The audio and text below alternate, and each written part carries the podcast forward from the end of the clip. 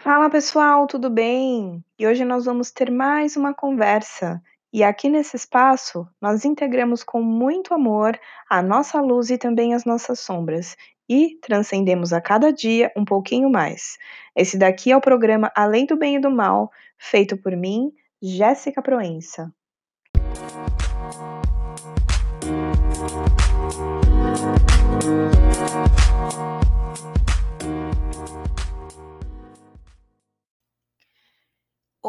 Olá, tudo bem? Então, mais um podcast, né? Eu sempre falo, ah, eu vou voltar a gravar o podcast com mais. É, com mais. Uh, fazer mais podcasts, né? Mas aí eu acabo não fazendo tanto com tanta com tanta disciplina, mas hoje eu tive essa vontade de fazer esse podcast para deixar arquivado, né, aqui para você, mais um conteúdo mais denso, né? Então, este seria realmente o, objetivo do podcast, porque eu fico falando muito lá no meu story é, e os criadores de conteúdo acabam falando que este não é o melhor método, você colocar story tão grande, mas eu gosto muito de falar no story, e quem é seguidor raiz gosta do story, né? Mas tem, né, aquelas pessoas que gostam de aprofundar através do podcast, tá olhando tá ouvindo, na verdade, podcast lavando louça, fazendo os afazeres, ou simplesmente sentado, simplesmente ali absorvendo, né? Esse é o podcast Além do Bem e do Mal. E hoje nós vamos conversar sobre o papel de vítima, né? Eu quero muito falar sobre esse assunto. Eu quero muito trazer algumas visões a respeito do que eu tenho pensado a respeito desse assunto, baseado em movimentos que têm acontecido na internet, de ataques é, às constelações familiares. É, na verdade, já tem ataques aí acontecendo não só às constelações, mas a outras terapias há algum tempo, porque é o que eu sempre digo, as pessoas elas sempre vão ter a quem culpar por fora. Elas nunca querem olhar para aquilo que é de dentro.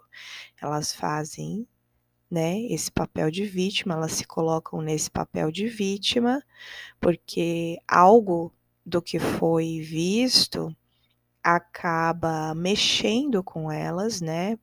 Mexendo na ferida, pegando assim, né, como uma, uma, uma paciente me falou esses dias, pegando lá no âmago do ser, né, que é o que eu faço, sou cirúrgica, eu pego, enfio o dedo na ferida, vou remexendo, põe as tripas para fora.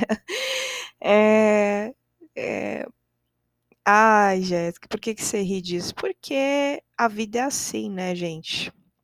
Não é porque eu, eu sou assim, é porque a vida, no caso, é assim, né? Às vezes a vida trata a gente assim, tá? Às vezes a gente precisa realmente colocar as tripas para fora, né? Para observar algumas coisas e eu a gente está num período aí propício, né? Estamos, né, em, com o Sol em Escorpião, eu sou uma escorpiana, né, com Sol em escorpião, eu tenho mais os quatro planetas em escorpião, então eu sou bem legítima, né? Assim como Freud tinha, acho que a Lua em escorpião, uma astróloga falou isso para mim, e o, as constelações familiares, né? Eu sou psicanalista, e as constelações familiares, elas mexem diretamente com o inconsciente, né? O inconsciente é um lugar sombrio, é um lugar a, uh, que não há luz, né? A sombra. Então, o inconsciente é a sombra. E quando a gente vai entrar nesse assunto aqui sobre a vítima, né? Então a gente precisa mesmo mergulhar nesse espaço além do bem e do mal, porque não há não existe isso. O bem e o mal têm uma visão além, uma visão além. Então, o papel de vítima é a mais refinada forma de vingança. Este é uma fala, né, uma fala do Bert Hellinger, que incomoda muito, né?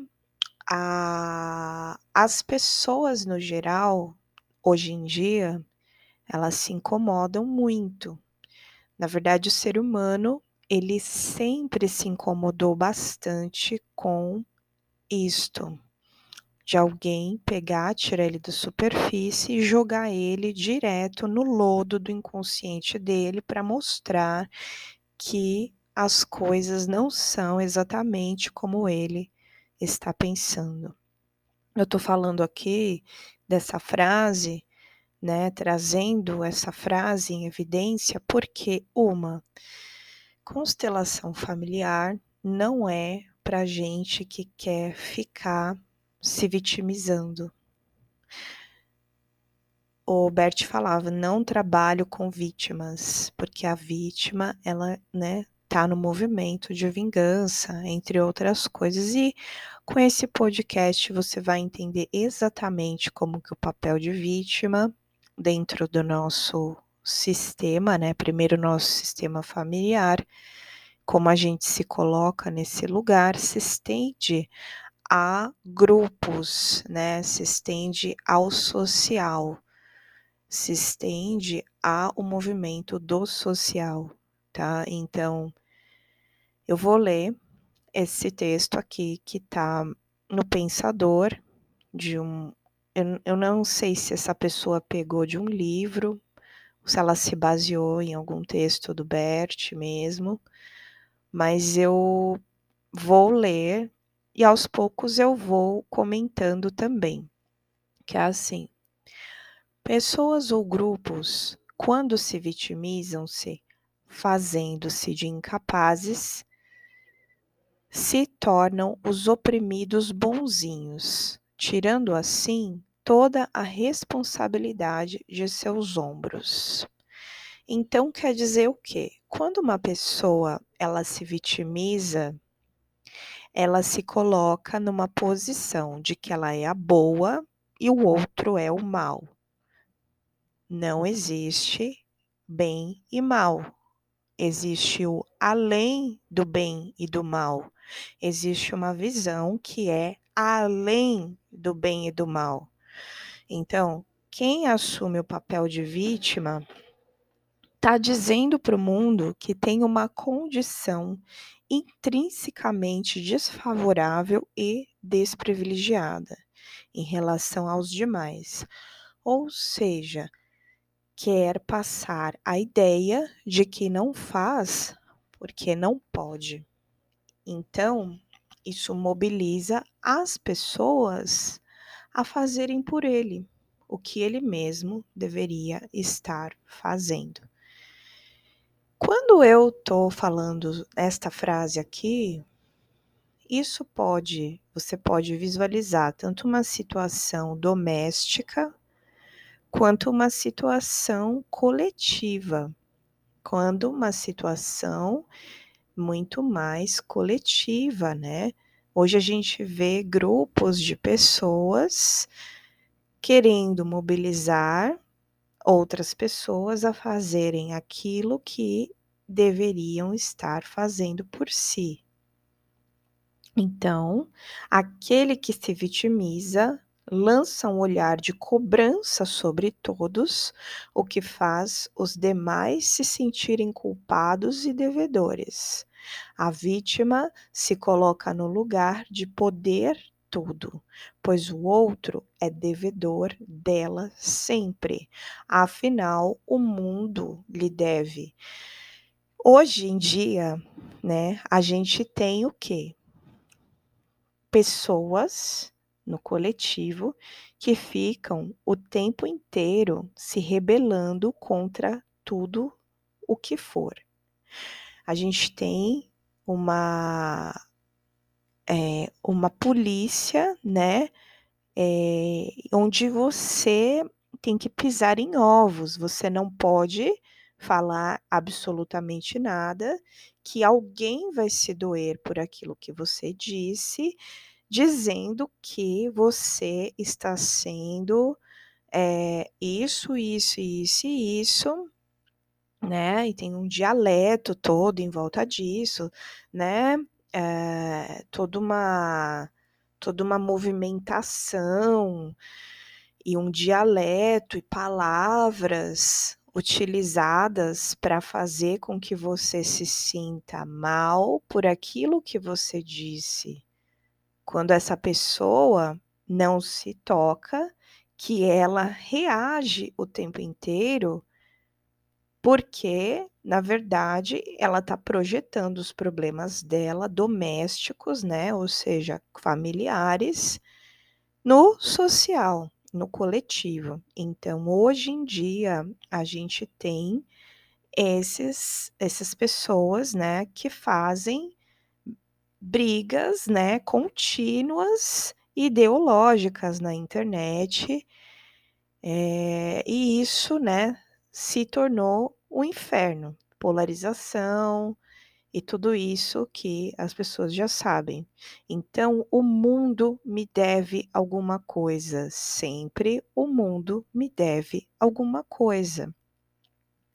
Quando eu me coloco assim, o mundo me deve alguma coisa, então eu me coloco como coitadinho. E quando me coloco nesse lugar, nesse papel e nessa condição, eu coloco no outro o rótulo de opressor, de mal e de culpado. Então quer dizer o quê? É... Nem sempre tem até um texto meu, depois eu vou fazendo as ligações. Tem um texto meu onde eu né, é, baseado em alguns, em alguns textos sobre codependência, né, que eu li, e, e, aquilo foi muito interessante quando eu li, falando que nem sempre o lobo mau, ele é o vilão. Ninguém entende que a Chapeuzinho Vermelho tenha parte dela tem a parte dela também, né? Afinal, é uma relação. E isso é indigesto. Quando a gente quando a gente tem um, um, uma maneira, né, de se colocar que eu sou uma vítima e o outro é um opressor, então eu quero continuar na inocência. Eu quero continuar agindo como uma pessoa inocente que não tem né, consciência nenhuma a respeito de nada. Na verdade, quando a gente se coloca como tapete dos outros, realmente, naquele momento, a gente não tem consciência, mas a vida está aí para mostrar para gente que, na verdade, tem alguma coisa que nós estamos fazendo, algum comportamento que nós estamos tendo que desencadeia outra situação ali. Entendeu? Então, a vida é essa cadeia, tá?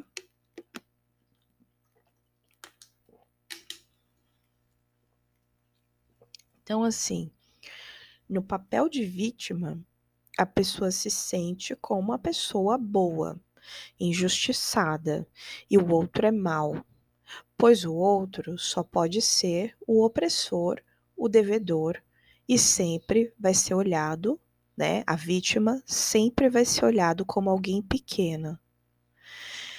A vítima, ela se coloca como pequena, né? Tipo assim, eu não tenho forças para Desculpa. Eu não tenho forças para mudar. Eu sou desprovida de forças eu sou uma pessoa que eu vou ficar aqui nesse meu lugar de tadinho, porque eu não tenho forças, né? E nesse lugar de tadinho e de pequeno, onde eu não tenho forças, eu sempre vou poder ser carregado pelos outros. Eu sempre vou poder ser carregado, eu sempre vou poder ser arrastado e eu sempre vou encontrar as pessoas que vão me carregar, que são ou os salvadores ou os opressores, né? São papéis, né? Então, sempre alguém vai me carregar e sempre alguém vai me dever, porque eu não tenho força suficiente para levantar. E desse lugar de pequeno, na verdade, eu estou me vingando das pessoas. É uma vingança velada ninguém, né, a maioria das pessoas não vai olhar uma vítima, né, como é, vai, sempre vai ter um, olhar de mais compaixão para a vítima. E não é interessante isso? A gente prestar atenção nisso? Que sempre vai ter olhar de compaixão para a vítima, logo me é conveniente continuar como vítima, porque além de tudo eu tenho torcida. Então a vingança ela é velada. Existem várias maneiras de eu me vingar das pessoas. Eu posso me vingar silenciosamente, eu posso me vingar continuando sem força, sem mostrar que eu tenho força. E eu também posso, né? É, as próprias doenças, elas são formas de vingança. Isso não é também divulgado, não é falado, né? Então, todo mundo tá à mercê, né, de ficar doente, porque a gente não tem controle total da nossa mente, do nosso inconsciente, a gente tem 5% de consciência e o resto é tudo inconsciente, então por isso que a gente vai ser analisado, fazer terapia, entender mais as doenças, né? E eu até me coloco aqui, né, para falar para vocês, né, que eu também já fiz isso. Quando veio a consciência para mim de que algumas doenças que eu tive eram vingança contra os meus pais, porque as, a primeira vingança, na verdade, tem a ver com os nossos pais, né? Como que a gente tá no micro e isso se estende ao macro.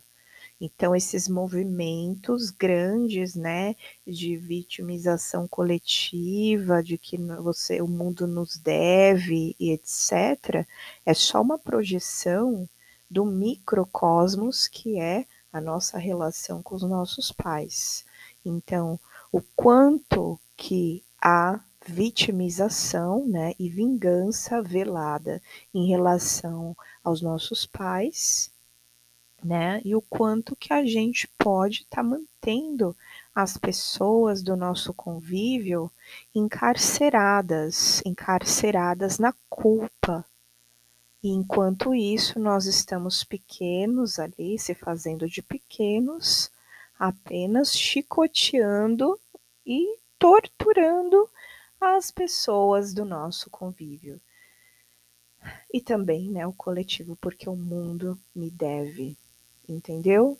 A vingança é velada muitas vezes, e o papel da vítima, ele é a mais refinada forma de vingança. Tem um post que eu coloquei lá no meu Insta um dia que é assim: Difícil é assumir que por trás do vitimismo existe a obsessão e o desejo de controle e o autoritarismo. Uma relação destrutiva a dois sempre tem a ver com contrapontos, com duas pessoas. Você já se perguntou porque é comum pessoas sensíveis e empáticas caírem em relações tóxicas? O que poucas pessoas comentam é sobre a face sombria da empatia quando isso não está em equilíbrio saudável. É difícil a gente admitir que talvez nós sejamos pessoas controladoras. Afinal, um controlador sempre tem a imagem do lobo mau em nosso imaginário. Por essa razão, fica difícil identificar quando uma garota boazinha e indefesa possa estar sendo controladora, deixando bastante claro que é uma grande ilusão achar que é possível controlar e mudar o comportamento de alguém. Ilusão do controle é quando a gente tenta mudar o comportamento de alguém, saindo do lugar, deixando sozinho, remoendo sua culpa. Ele se sente seduzido pelo comportamento selvagem e momentâneo dessa pessoa e tenta e tem o ímpeto de querer lhe domar. Então ele castiga a, a vítima, né, usando o tratamento do silêncio. Você está nessa ilusão de controle quando fica muito triste, então consegue extrair um pouco de pena, ou quem sabe um afago, ou que ele haja de maneira diferente e menos fria. Você controla quando é conivente com tudo, quando não, quando sorri quando não quer, porque isso é garantia que ele fique. Nada disso é o seu verdadeiro eu, a sua essência. Você só está num jogo interviciado sem perceber. As cortinas deste teatro em algum momento serão fechadas e você precisará entrar em contato com os bastidores onde foram criados estes papéis em teu passado. Então, os papéis de vítima, né, começam obviamente ali na família né? na, na, nosso, na nossa teia familiar. E isso sim vai, né? É, é uma ferida profunda que já vem vindo não somente de você, mas se começar a colocar uma lupa, a gente vai perceber o quanto que existem muitas muitas brigas, né, familiares que já são ancestrais. Por isso que as pessoas não entendem, são ignorantes a respeito, né, da visão da constelação, que ela traz não só essa visão, né, de pai e mãe, que é a primeira coisa, mas a gente entender que o papai e a mamãe foram filhos, né, de pessoas, os seus avós e, e, e assim por diante, tem uma teia envolvida em tudo isso. Não quer dizer que você está pagando pelo outro. Isso é continuar se mantendo em papel de vítima. Quando você está, ai, mas uh, tudo é tudo é seu inimigo, né? O Bert Hellinger é seu inimigo. Quando a gente tem essa reatividade em relação a uma ideia, quer dizer que aquilo tocou fundo a gente, em algum lugar, algum espaço dentro do nosso inconsciente, dentro das sujeiras que nós temos ali. Tudo que é incômodo em nós tem a ver com algo que precisa ser visto, com algo que precisa ser investigado. Então, que tal, né, depois dessa reflexão, essa reflexão não tão cômoda, né, mas para alguns totalmente incômoda, porque pode responder alguns posicionamentos inflamados no social, né? E o quanto, da onde vem esse seu posicionamento inflamado no social? Talvez ele seja somente uma extensão do seu próprio vitimismo dentro das situações primárias, daquilo que é necessário resolver e ressignificar, entendendo, né? E a gente vai entendendo, né, cada vez mais que o mundo não nos deve nada. O mundo é aquilo que é a extensão das nossas relações parentais. Pai e mãe não nos devem nada.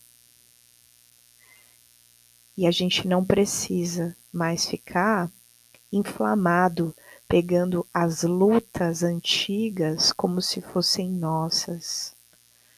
A ancestralidade quer o que? Evolução, quando eles nos olham lá de trás e dizem: viva a vida que eu não pude viver, ao invés de continuar erguendo bandeiras que não são nossas. O pior nós já carregamos. Você continua nessa posição de indignação, porque você fica olhando para trás, porque você quer se manter no mesmo lugar de indignação, ao invés de entender que você pode largar as suas armas e deixar para trás esse papel, esse papel de indignada, de salvadora, de vingativa, para que você possa se abrir a uma nova visão, nova visão. Esse, essa bateção de pé, né, é só um retrato do vitimismo. É só um retrato desse vitimismo, desse refinamento na vingança. Da, do nosso comportamento mimado, né, muitas vezes, como se o mundo devesse alguma coisa para nós. Quando a gente entende que o mundo não deve nada para nós, a gente para de ficar fazendo esse papel, esse papel no social, né? Tudo é no global. Tudo é no global. Primeiro lá no sistema familiar, depois a gente olha para as nossas relações, né, e o que aconteceu com elas por conta das histórias antigas. E aí depois também a gente pode ver como a gente está se comportando no social. Tudo é uma extensão, tudo é resultado de alguma coisa. Entendeu? Então é isso por hoje. Eu continuo atendendo individualmente, tá?